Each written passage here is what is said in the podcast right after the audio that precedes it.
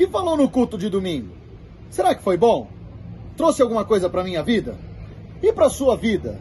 Será que Deus falou? Enfim, bora lá. A partir de agora, toda quarta, uma breve resenha do que aconteceu no domingo, da palavra santa e poderosa de Deus, para minha e para tua vida. Mas antes disso, roda a vinheta, Brunão.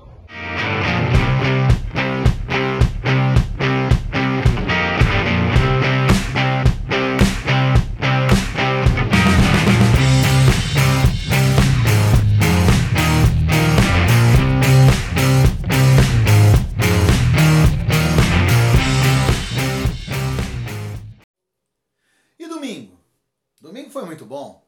Domingo relembramos então todos os ensinamentos do pastor Leandro, que falou da necessidade de crescermos na espiritualidade e na maturidade de Cristo.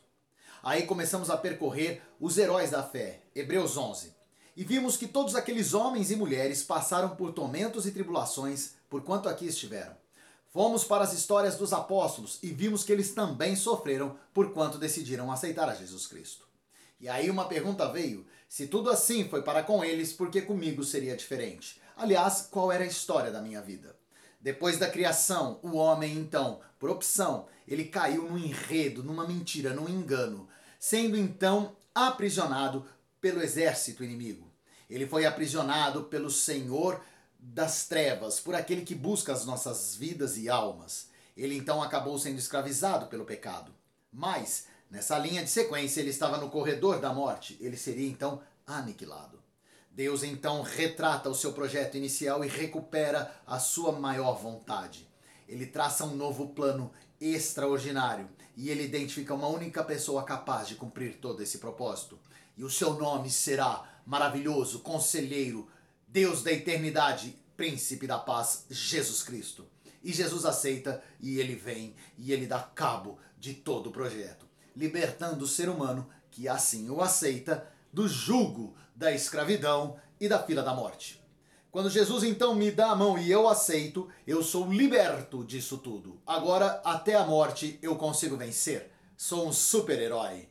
Mas ainda me falta muito, porque existem outros tormentos além da morte, como o medo, como a depressão, a frustração e tudo mais. Deus, então, em seu plano maravilhoso, ele me dá a chance agora de ser treinado e fortalecido dia após dia, para que então, além da morte, vencer todos os males do mundo e sobre todos eles prevalecer. E aí então nada mais me afetaria, chegando à configuração da estabilidade perfeita do homem inabalável. Mas a grande pergunta que veio então é: mesmo sendo pecador, mesmo eu tendo maltratado a palavra de Deus, será que este plano ainda me alcança? Será que este remidor e salvador Jesus Cristo ainda me busca?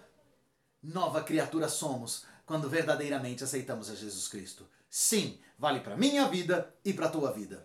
Conclusão: quando você aceita ser resgatado pelo Senhor Jesus Cristo, quando você aceita o treinamento do maravilhoso Jesus Cristo, ele te dá a chance agora de fazer parte de uma nova edição da palavra de Deus, aonde Hebreus 11 agora terá uma nova escrita.